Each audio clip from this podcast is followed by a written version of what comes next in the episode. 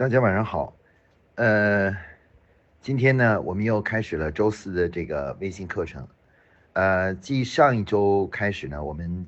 开始了一个关于对员工职业素养学习的这个主题啊。那上一周呢，我们讲过了是关于这个就是呃商务演讲。那么这周呢，我们来给大家讲讲在呃员工职业素养中啊很重要的第二个主题，关于商务写作啊商务写作。那么在上周呢，我们曾经讲过，那么职业素养呢，对于呃员工成为职业化的人士呢是非常重要的。那么在我们的职业化人士的要求中呢，呃，把这个职业化，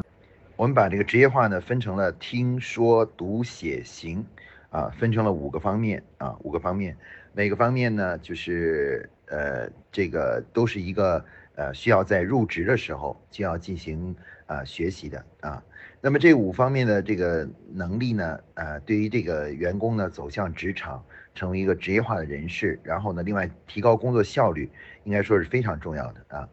呃，尤其是呢，对于一个就是传统型的企业来说呢，如果能够员工呢能够把这个职业素养统一起来的话，那么就会提高组织的效率，然后从而呢为使得这个组织呢能够更加的呃通过提高工作效率呢能获取更高的。利润啊，或呃，应该可以说，对我们现在很多企业的存存在与发展呢，都是非常重要的。呃，在几天前呢，国家刚刚公布了这个新的这个所得税，呃和这个五险一金的征收标准，那么企业呢，这个承担的这个负担呢，可以说又加重了，啊，又加重了，啊，呃，我记得那个数字是。如果是一个收入一万块钱的员工的话，那么原来企业为他交的是六百多块钱，现在呢已经涨到了一千八百多块钱的这个五险一金啊。那么在这种情况下呢，其实对企业来说呢，压力越来越大了。那在这种压力之下的话呢，企业要想继续生存下去，一个很重要的就是 解决方法呢，就是要提高员工的工作效率。通过对提高员工的工作效率，使每个员工呢能发挥充分发挥自己的价值，这样的话呢，这个那么人力资源的成本呢才能得到有效的这个呃提高和覆盖。而这个在国际公司呢，呃，我们发现呢，就是员工的基础素养呢，对提高组织的工作效率呢作用还是非常大的啊，它能够占到这个提高工作效率中呢，可以占到约百分之五十的作用啊，能够使员工的工作效率提高百分之五十左右。所以今天这一次我们讲的这个主题呢，还是切合了当前的这个实际的啊，当前的实际的。那好，我们下面呢就从今天这个主题关于商务写作来来向大家介绍一下。那，那么一个职场的人士应该养成一个什么样的良好的商务写作习惯和技巧？首先呢，我们来谈一谈什么呢？谈一谈关于商务写作的这个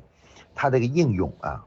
呃，对于一个职场人士来讲呢，第一个要去学习的是。什么样的东西呢？需要用书面的形式来表达？那什么样的东西呢？是用口头的方式来进行表达？那在我们的工作中呢？其实我们的人与人之间啊，要每天都要进行大量的交流活动啊。那么这个交流活动呢，其实有多种形式，有呢是通过这个电话呀、啊微信呐、啊这样的方式来进行沟通的。那也有些是通过会议啊面对面的进行沟通的。那还有一些呢，是要通过文件啊，文件的传输，比如说像 email 啊，或者是这个就是这个，呃，各种各样的就是文档啊，不公司里面内部的文档的这个传传递。那什么样的东西需要通过文档的形式来传递呢？哎，这个是一个非常重要的一个主题啊。那么在我们呃企业内部的沟通中呢，其实沟通呢可以分成两大类的沟通。一大类的沟通呢叫非正式沟通，另外一种呢叫做正式沟通啊。那么一般来说，非正式沟通呢，主要指的是，呃，当你的一个想法呢还在酝酿过程中，然后你还不是很确定的情况下，那么需要跟别人呢进行一些沟通或探讨啊。那么这时候呢，呃，这种非正式沟通呢，是一般来说的，我们是可以允许大家使用什么呢？使用口头的方式，包括呢使用呃这个微信啊，就是微信呐这种这种呃比较非正式的沟通模式来进行沟通的啊。那么这种沟通的特点呢，就是呃大家是一句一句的进行沟通的。然后呢，这个呃，整个的思想呢也是呃不断在变化，而也没有一个还没有完全定型啊，没有定型。那这种方式呢，可以采用我们刚才说的口头或者是微信的方式。那么另外一种沟通呢，其实属于我们称为叫正式的沟通。那正式的沟通呢，主要包含哪些呢？首先呢，正式沟通呢，主要指的是啊，当我们有些思想啊，或者是想法。或者是一些事工作的一些结果已经确定了以后，啊，我们要把这个想法，或者是或者是一个方案，或者是一个呃总结结论啊，这个把它记录下来，然后呢，分享给整个组织中的其他的成员的时候，那么这种情况下呢，由于这个呃，我们所要表达的内容呢，已经相对来说比较固定了，已经得出一定的固定的。啊，结论了。那么这时候呢，一般来说呢，我们就会使用书面的形式来进行表达啊。那书面形式呢，它就表达呢，就分为了有，比如说在做事情之前的这个计划啊，然后在做这个一件一个工作，也就是项目啊这种工作之中的这种简报。那么 同时呢，也包含了就是等做完那个工作项目以后呢，做的。总结啊，做的总结。那么这个呃，基本上呢，我们在商务中的沟通呢，其实都是围绕着这个我们做的工作而展开的。所以一般来说呢，就是我们的主主要的这种沟通呢，都是围绕着一个工作的计划啊，这个简报还有总结哎而展开的。当然，除了这个这些正式沟通的 内容方式以外呢，可能呢还有的时候呢，公司呢会颁布一些。呃，规章制度啊，或者是一些决议啊，或决议啊等等这些东西呢，也可以做，也可以要需要用书面的形式来进行沟通啊。但是呢，在工作中的最主要发生的这个书面沟通的这个正式沟通的这个方式呢，主要就是三种啊，就是计划、工作简报和这个总结。那么商务写作的这个技巧呢，其实主要探讨的是关于计划。简报和总结这三种核心的商务写作模式，他们的这个一些基本的一些内容和技巧啊。那么首先呢，我们在谈，首先要谈一下呢，整个商务写作的整体的一个要求啊。那么大家知道呢，每天呢，如果我们看呢，呃，一个公司内部呢有很多很多事情发生，那么因此的话呢，就是有每天呢可能都会诞生很多的计划啊，很多的这个简报。或者很多的这个就是总结啊，工作的总结。那么一般来说的话呢，我们第一件事情呢，这你作为一个企业来说呢，为了能够 使得这个工作呢，呃，这个就是呃交流的这个效率呢得到提高啊，得到提高呢，我们要求呢，首先呢就是呃在工作中呢。那我们要求大家呢，在工作中撰写这些文章，就是这些文字的东西的时候呢，一个很重要的东西呢，就是尽可能要言简意赅啊，言简意赅。换句话说呢，简洁是商务写作的第一个重要的原则啊，就是简洁啊。那么简洁是怎么样才能做到简洁呢？啊，这个这这个说起来呢，好像很容易，但实际上在做实际操作的时候呢，是比较困难的啊。那么我们在商务演商务写作中呢，就提出呢，要想做到简洁呢，有那么几以下的几个具体的做法啊，也是也可以说叫要求啊。那么要想把一个文文章写得很简洁，那么呃我们呢就要注意到啊，第一个呢就是我们在撰写的时候呢，呃我们要理解一个简洁的商务的写作文章呢，实际上相当于一个呃说明文啊，更像是我们小学时候学的一个说明文。那么它的主旨呢，在要主要的是要把自己的意思表达清楚啊，所以说呢，一般呢，在整个这个写作的过程中啊，不要去渲染情感啊，发表感叹啊等等这种情感层的层面的东西啊。那么商务写作注重的是什么呢？对于事实啊的的沟通啊，所以说呢，在商务写作中中呢，第一个做到简洁的做法是什么呢？就是采用这种结论和证据的撰写模式啊。就当我们写一个商务呃写作的时候呢，我们要在写作一之初呢，首先明确的提出用一句话啊概括自己的结论是什么啊，就到底对这件事的看法，或者是啊这个事情的决定啊决决定是什么？那然后呢，这个提出这个这个决定之后的话呢，呃，为了支持自己这个观点。那么我们应该配配套以相关的证据啊，有相关的一些数字数字啊，或者一些能够拿到的一些比较确定的一些证据啊。换句话，什么叫做证据呢？如果我们准确的说呢，就是事实啊，就把一些事实描述出来啊，通过这个事实来说明你自己前面提出的观点啊。那么在商务写作中呢，提观点证据法是一个比较比较这个通用的一种。简明的表达方式啊，表达方式啊，那么这个这个，那么在我们商务写作中呢，这个是能够帮助我们把这个文章写得更简洁的一个第一个重要的办法啊，就是写任何东西的时候，先要提出自个儿想要说的是什么，然后直接提出相关对应的证据啊。比如说呢，你有你有你要想写一个，比如说一个那个那个像我们之前写一个总结。那么这个总结的时候呢，啊，比如说我们做了一次市场调研，那么调研做完以后呢，要写一个整体的总结报告。那这个总结报告呢，一上来首先应该提出什么呢？先提出这次调研得出的结论是什么啊？第一个结论啊是什么？然后呢，下面把相关的数字呢，啊证据呢写在后面。然后第二个结论是什么？然后相关的数字是什么？第三个证据是什么？然后数字呃这个数字写在下面。然后呢，这样的话呢，形成了这么一个很清晰的结构，就是观点。证据、观点、证据、观点、证据，这样这这样来写，这样的话就可以使得整个商务写作呢，它的基本格式呢是比较简洁的啊，比较简洁的，而且思路是很清楚的啊。切不可呢什么呢？就是啊，写了一个标题啊，我们比如我们现在谈谈我们的产品问题。然后呢，就洋洋洒洒的写了很多的啊，市场的情况怎么样啊？竞争对手的情况如何呀？然后我们嗯自己感觉如何呀？等等等等。然后最后可能写了几百字之后，还没有出现自己想要表达的那个核心观点是什么？那么这种写法呢，就会使得这个商务商务写作呢变得非常的冗长和这个繁琐啊。所以我们提出的这个这种重要的一个一个解决简洁的解决方案呢，就是有先提观点。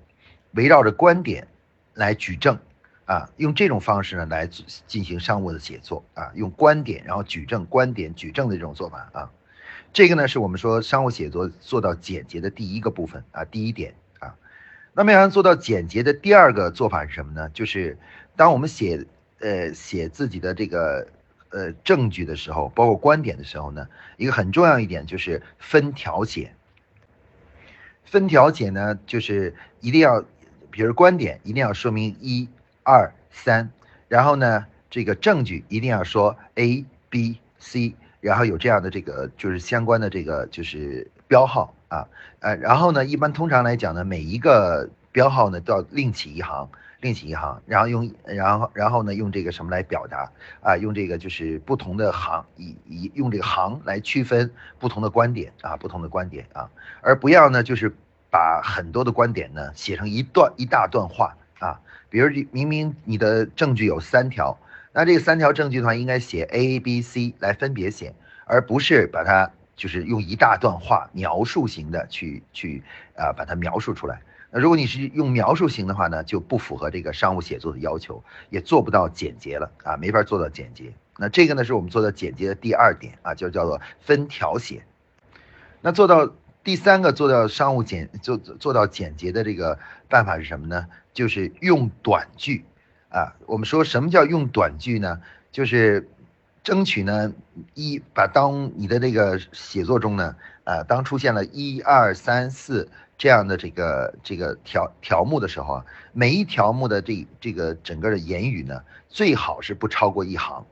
啊。也就是说，用能够用一行字就一行语句。就能够把它表达清楚啊，表达清楚啊。那么这个尽可能的使用短句啊，不要用使用那个很长的这种长句啊，比如说我们以以前造句的时候啊，有比较短的短句啊，比如说这个呃，举例子，我们做了一个呃这个什么产品的这个，比如说开发啊，产品开发，那么正确的表达方式呢，比如说呃是呃我观点一，那么呃我们开发的第呃比如第三号产品是一个是可以。呃，是被消费者所接受和喜欢的，啊，那就可以了，这么一句短句就可以了。那错误的表达方式是什么呢？就是用很漫长的说，呃，第三号产品呢，在实际的呃操作中呢，表现出呢比较好的一个表现。而且相对其他的这个品种来说呢，呃，它的这个这个被消费者喜欢的程度呢要高一些啊。虽然呢高的并不是很多，但是呢我们觉得呢这个以总的来说比其他产品呢还是要好一些。因此呢我们觉得第三个产品呢是比较有潜力的啊。当然实际操作呢还需要在实际工作过程中呢进一步的去发现和努和和探讨啊。大家看到这两这两种这个说法。呃，这个写法，那第一句呢，就是符合商务写作的要求的，明确的提出自己的观点，用很短的短句提出自己的观点。而第二段呢，就是用一个在那里不断的绕来绕去，绕来绕去，然后使得整个的写作呢变变得非常的冗长啊，冗长。那我们要求呢，大家一定要学会用短句啊。尽可能的不要用这种如果怎么怎么样，可能怎么怎么样，因为怎么样，所以怎么样等等，用这样的这样的词，在商务写作中呢，最好的使用直接的一个陈述陈述句。啊，陈述句啊，不而不是使用这种呃条件句啊，因为所以啊等等这样的条件句啊。那么这就这就是我们说的短句啊，短句啊，这中间就是一般是不需要这么太多的逗号的啊。然后另外呢，就是这个也不也能减少形容词呢，要尽量减少形容词。那么做到简洁的第四四点呢，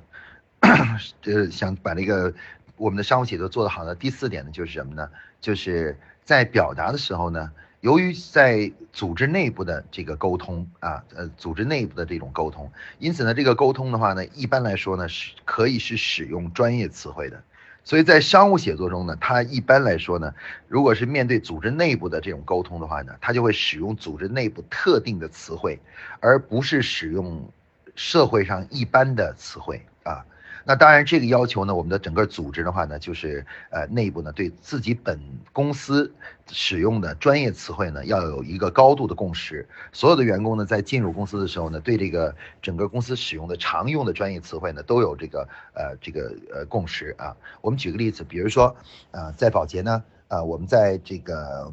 呃就是谈这个销售情况的时候，像在保洁呢，我们谈销售情况的时候，那保洁公司呢有一个很。呃，大家通用的一个描述销售的词汇是关于什么呢？是叫做呃 MSU 啊，一个 MSU 呢是保洁内部的一个通用的表达了一个产品销售状况的一个词汇啊。那么所有的员工进入以后呢，都会了解 MSU 是什么。所以我们在见面的时候呢，我们说的时候呢，我们就说啊，这个月飘柔卖了啊两百个 MSU 啊，潘婷卖了四百个 MSU 啊等等，我们就会直接用这种说法来说。啊，也许呢，外面人是看不懂的啊，一般嗯公司外的人是看不懂的，但是公司内部的人都知道啊，四百个 MSU 是什么意思，两百个 MSU 是什么意思啊？那等等这种说法，那像这种呢，就是我们说的可以用专业词汇呢，使得我们的表达呢变得很简简要啊，很简要啊。那这种这种这种专业词汇的使用呢，可以使得商务写作呢变得很简明。那么做到简洁的第五个工作方法是什么呢？就是。呃，我们呢就是这尽量呢，在整个通篇啊写作的过程中呢，把这个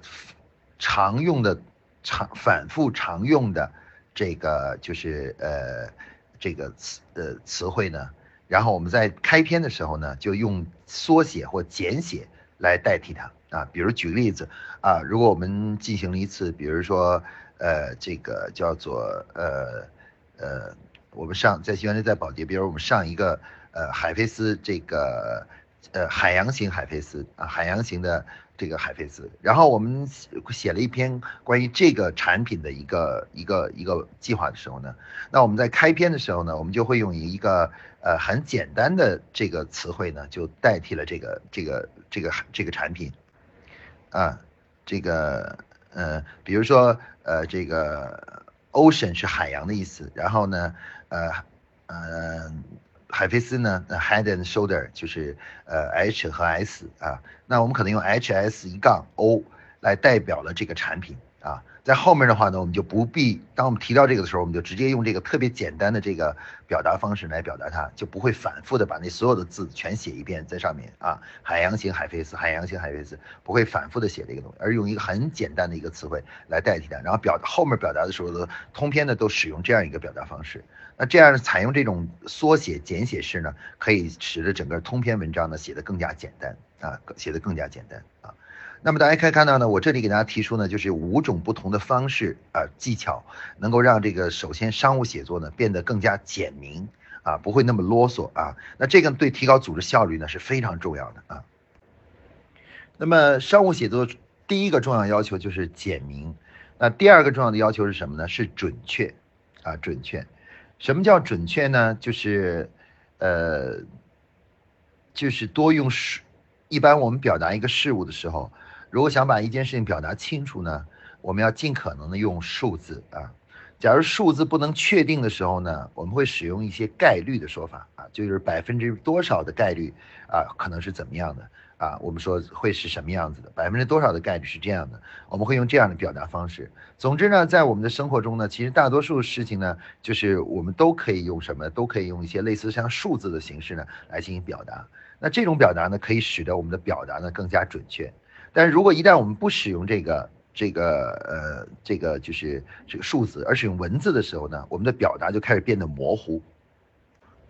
比如说呢，我们像我们中国人呢，在表达的过程中呢，我们特别喜欢使用一些模糊的词汇。比如说，我问你，你们公司的销售这个月销售情况怎么样啊？然后他说还行吧，呃，不错，呃呃，有增长等等，用这样的表方式来表达。那当然了，这个对于外面的一些老百姓的沟通来说，这是没问题的啊，是无关人员的。但是组织商务写作内部人员进行沟通呢，这种沟通方式都是属于。不合格的，也是严严厉的被禁止的啊啊！比如说我们说啊，上个月的我们这个销售总的还不错，然后嗯某某某产品卖的是最好的啊，哪个那个那个卖有几个产品卖的还可以等等，用这样的说法都是不可以的，在商务写作中是不允许出现这样的情况的啊！商务写作中，只要你写在纸上的东西，理论上来说，如果能够准确的描述它具体情况怎么样，一定要尽可能用数字来进行表达。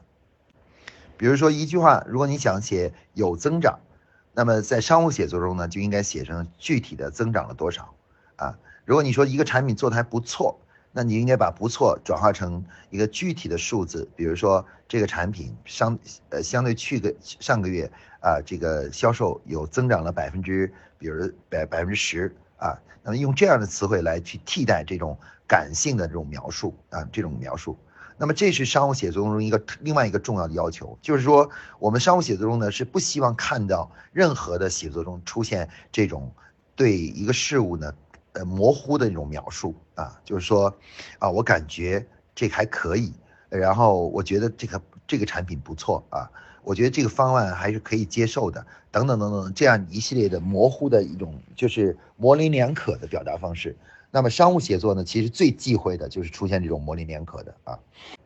那么一般呢，在商务写作中呢，要求呢，就是如果一个事情你还没有搞清楚，还没有很准确的能够弄清楚它是怎么样的，那么一般呢就不写在你的这个呃，就是就是你的书面的这个商务的这个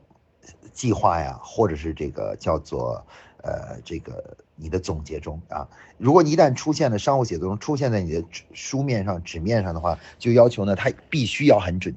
尽最大可能的准确啊。当然呢，做到这一点的话呢，是大家需要经过训练的。为什么呢？因为很多时候呢，我们很多人会以为只要有数字了。一个事情就很准确，表达很准确。其实这个呢是非常的呃一个大错而特错啊。那么大多数情况下呢，我们很多人呢表达的这个表达这个东西呢，虽然有数字，但实际上仍然是不清楚的、不准确的啊。比如说我看到说看到有的公司写的这个这个总结中写到，啊，上个月我们的公司的销售是呃两千五百万呃的销售啊，那么销售，那像这种描述的话，看起来好像是好像很准确，但实际上呢是表达仍然是不准确的啊。那么这个第一个呢是我们所这里所说的这个销售，销售的话呢，这个是指的是回款，还是说呃包含了回款和这个应收款？在一起的这样的销售啊，然后另外呢，我们这个销售呢是指的是终端的这个呃零售呢，还是指的出货啊？像这个都没有表达清楚。然后呢，包括我们这个谈到两千五百万的销售呢，是指的是全国的整体的销售呢，还是说指的特定的地区的销售啊？特定销售等等，像这些呢都没有经过没有经过仔细的界定啊。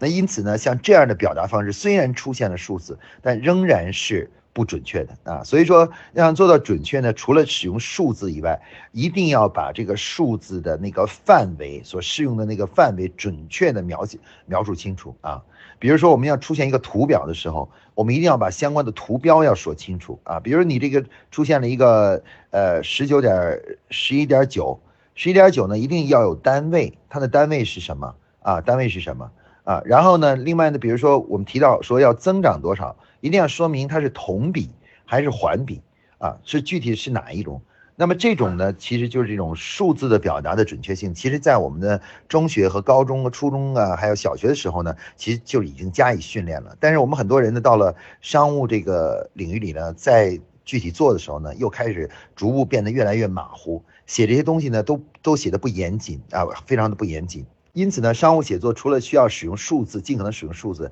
还需要把每一个数字它的那个这个是它发生的这个范围和它的这个呃边界啊说清楚啊，就是什么情况下的啊，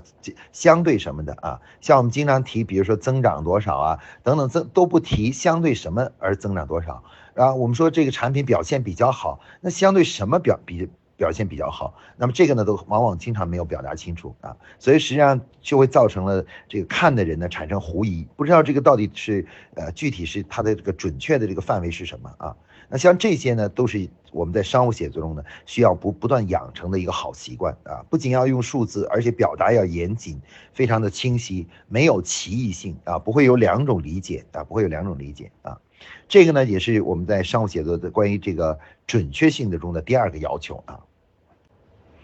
那第三个呢？关于在商务写作中怎么样保持商务准确表表达的这个准确呢？啊，那包含了就是我们在商务写作中呢，我们使用数据的时候呢，一定要注意啊，引用数字的时候呢，一定要说明数字的来源啊来源，而且呢，要仔细的去呃斟酌这个数字的这个可可靠性啊可靠性。那我们我见到很多同事呢，在写这个商务写作的时候呢，经常出现的就是随便引用了一个数字啊，比如说呃，引用国家统计局的某个数字啊，某个数字，或者引用这个新闻报道中的某个数字。那么像这些呢，都是呃，应该说是非常不严谨的这种表达方式啊。比如说，这个有一个同有一个我见到之前有一个企业的一个同学呢，就说，呃，这个呃那个什么，就是呃，比如说这个吉草啊，这个产品啊，那个一年卖了六十个，卖了六十个亿啊。其实呢，这个表达呢是一个极端不严谨和不呃不靠谱的东西。为什么呢？因为它这个数字得来呢，是往往往是通过什么呢？通过新闻报道，就经过通过企业的炒作和新闻报道。得得到了这个数字啊，然后这个数字其实本身的准确性是非常可疑的。那么很包括呢，这个这个六十亿到底是他们呃销售终端零售出去的呢，还是比如说他们的库，包括他们的库存呐什么之类的，包括这包括六十亿这个数字本身是一个概数呢，还是一个精确的数字，其实都都没有得到证明。那我们有的时候在商务写作表达的时候呢，经常有人呢会引用一些啊，就是。社会的二手的数据，那么在引用的过程中呢，往往经常去不去说它的来源啊，因此的话呢，大家就认为这是一个很准确的，实际上一看它的来源呢，就就看到它非常可疑啊，因此呢，商务写作的第三个提高准确度的啊，就是这个呃准确性的呢，就是要一定要注意数字的和各种各样事实证据的引用啊。我们现在呢一个非常呃呃重要的一个要求就是不可以引用在新闻报道或者是在这个就是比如微信里面传播的一些文章中使用的这个数字啊，这样的数字是不能作为我们商业写作的这个证据的证据的啊。商务写作的证据呢，一定要进进行验证，即使是二手数据，也要注意它的来源啊，确认这个数字的可靠度是多少。假如你想用一个数字，但又不知道它的可靠度的话呢，那你一定要先首先弄，要告诉大家说，我这个数字呢，现在可靠性并不是很高啊，一定要向向大家说明这个事情。如果你要不向大家说明的话呢，那你就不符合这个商务写作的要求了，就不严谨啊，就不严谨。那么除了刚才讲的商务写作的第一个简洁的要求。第二个关于准确性的准确的要求，第三个要求是什么呢？就是商务写作呢要尽可能做到完整啊，完整。那这这主要指的是什么呢？主要指的是在我们撰写计划总结的时候呢，呃，写的时候呢，这个题我们也需要写这个条目呢，需要是。完整的啊，什么叫完整呢？可能大家还是不能完全理解，就是，呃，因为啊，这个在写计划的时候呢，还有写包括写总结、写简报的时候呢，呃，国际公司呢已经建立了一整套的规范啊，就规范，就是比如计划一定在写计划的时候一定要包含什么啊，包含哪些。呃，内容啊，比如说我们在谈到项目计划的时候，当我们写一个项目，我们要写这个项目的计划的时候，那项目计划呢就给你提出了，首先呢要写项目的这个背景，然后呢目的目标，然后呢目标完了以后呢写这个技术技术原则啊，这个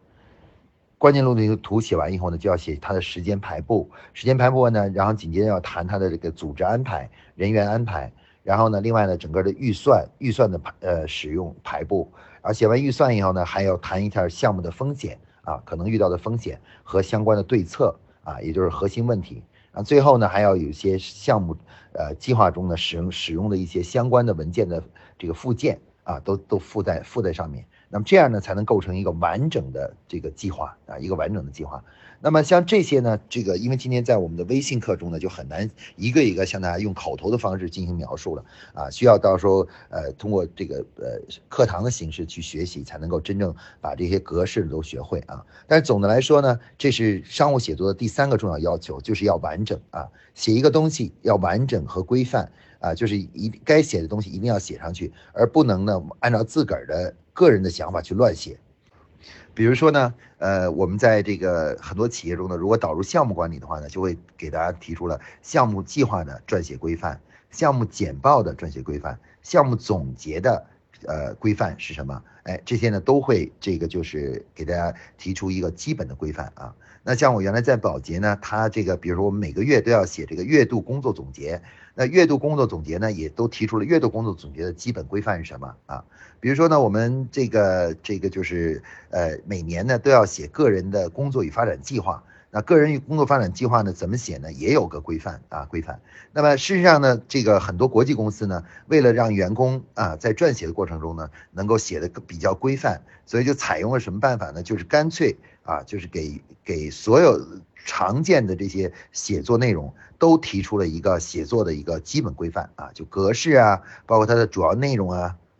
用这些规范呢，以此以这些规范呢来最终呢保证这个写作本身啊，它是这个非常的完整的，就内容不会缺失啊。大家看到我们有时候填一个表单的时候，因为正是因为有了表单，所以我们在填写的时候呢，我们就不会漏掉一些重要的内容。但如果一个东西写的时候没有规范可参照。完全靠着我们自个儿想象去写的话呢，就很容易丢三落四，可能有些重要的东西就没有在上面啊。但是总之呢，我们在商务写作每次写完以后呢，要仔细的检查一下自己的相关的这个写作的内容有没有这个就是呃写的完整，有没有遗漏的部分啊？比如有的时候该该附属的一些附件有没有附上去啊？啊等等这样的一些东西啊，那这些呢都是保证了商务写作的完整性的一些好习惯啊，好习惯。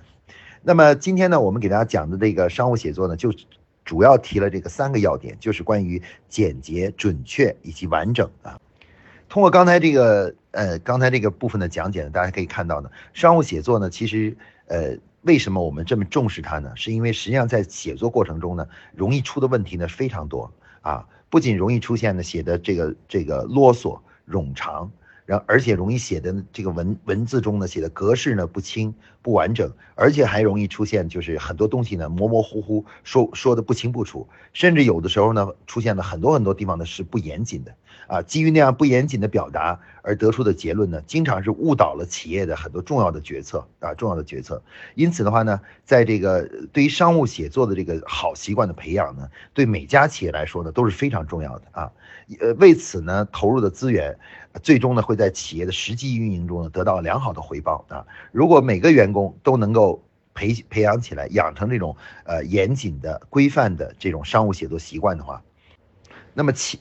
在企业的实际工作中呢，就会帮助我们呢做这个，最后会体现在呢我们的工作中呢。第一呢，我们的沟通效率、决策的速度会大大提高。第三呢，就是我们的由于呃商务写作文件的严谨性，导致我们在做很多决策的时候呢，这个决策的这个正确几率呢也会大大提高。所以看起来好像是一个很小的习惯，但是对于企业来说呢，却是一个非常重要的一个习惯。因为呃很多时候我们的一些错误呢，都是因为我们员工的一些习惯没有建立好。而造成的一些错误，而有些小错误呢，有的时候就会被一下子会被放大成为一个重大的错误、重大的失误啊。那我观察了很多很多，呃，我我接触的企业呢，我发现呢，有很多时候他们的一个重错误的一个决策，往往就是基于一个非常不严谨的一个文字，呃，一个文件中的一个数字啊而来的啊，以讹传讹，越越来越错，越错越厉害啊。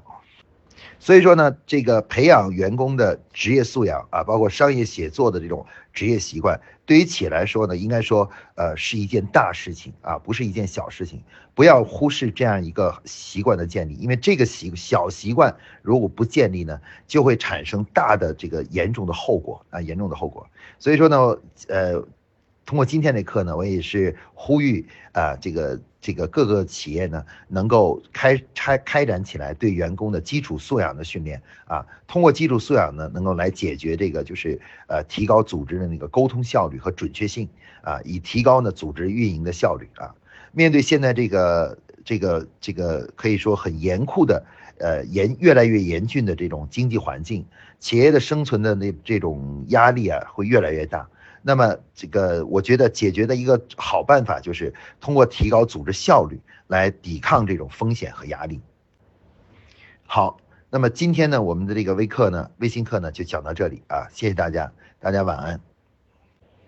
呃，补充一句话就是。呃，大家如果是有这种呃关于员工职业素养提升的需求的话呢，呃，我们的夸克商学院呢是可以提供这个呃听说读写型的这种呃这种企业的内训，或者是在网上学习的这种啊这种方式的啊可以学习。大家如果感兴趣的呢，可以去派呃自个儿的员工呢来学习啊，或者组织干脆组织公司内部统一进行学习也可以啊。